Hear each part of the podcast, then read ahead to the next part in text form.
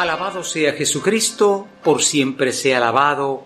Hermanos, vivamos la misericordia de Dios y llevémosla a los demás. Aleluya. Le saluda su servidor, Monseñor Palma de Escuintla, en este segundo domingo del tiempo de Pascua. Domingo que tiene nombre propio, ya porque San Pablo II él lo lo propuso, ¿no? Domingo de la Divina Misericordia. Domingo donde nosotros al resucitado lo encontramos pues dándonos esa misericordia, ese perdón, esa vida nueva. Y naturalmente lo ha hecho también Papa Francisco, ha seguido este domingo de misericordia.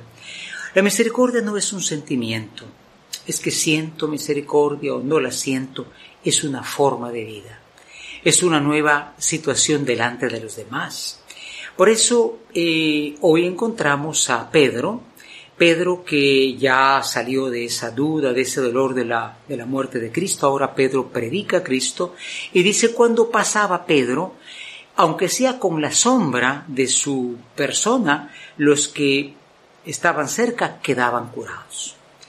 Dice uno, qué tristeza que muchos predicadores que tratan de estar volviendo a presentar estos milagros extraños, Cristo no lo hizo por hacerse fama y Pedro tampoco lo hace por hacerse fama. Pedro proyecta la misericordia de Dios, el sentimiento de un Dios cercano del que sufre, del enfermo, del que tiene alguna pena.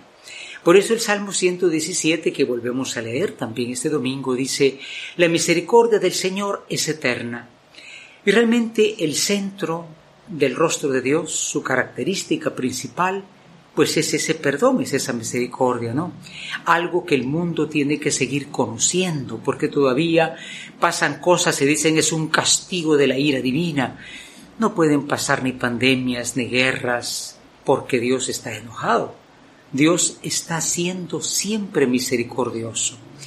Y por eso hoy nosotros encontramos en esta lectura de, de San Juan, del Apocalipsis, la, palabra que dice, que dice Jesús, miren, yo estuve muerto, pero ahora estoy vivo. No podía morir Dios, porque Dios es inmortal, ¿no? No podía morir el amor. El amor no muere nunca, dice San Pablo.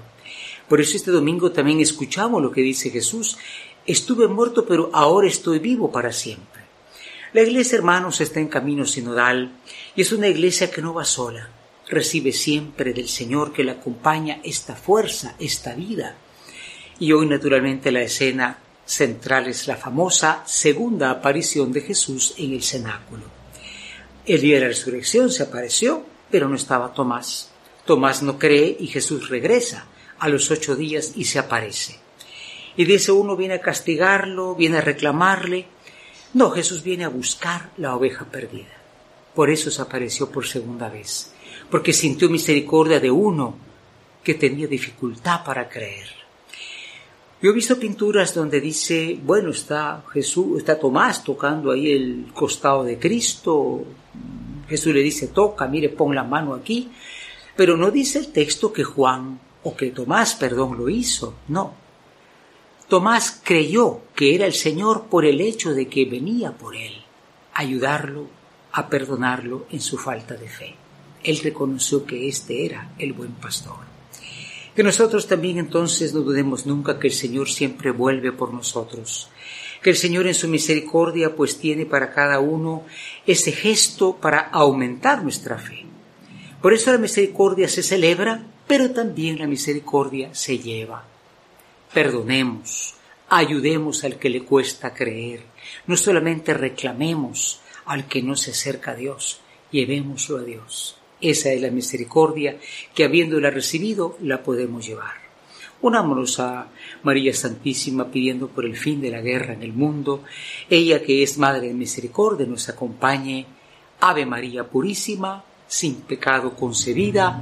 Aleluya, aleluya.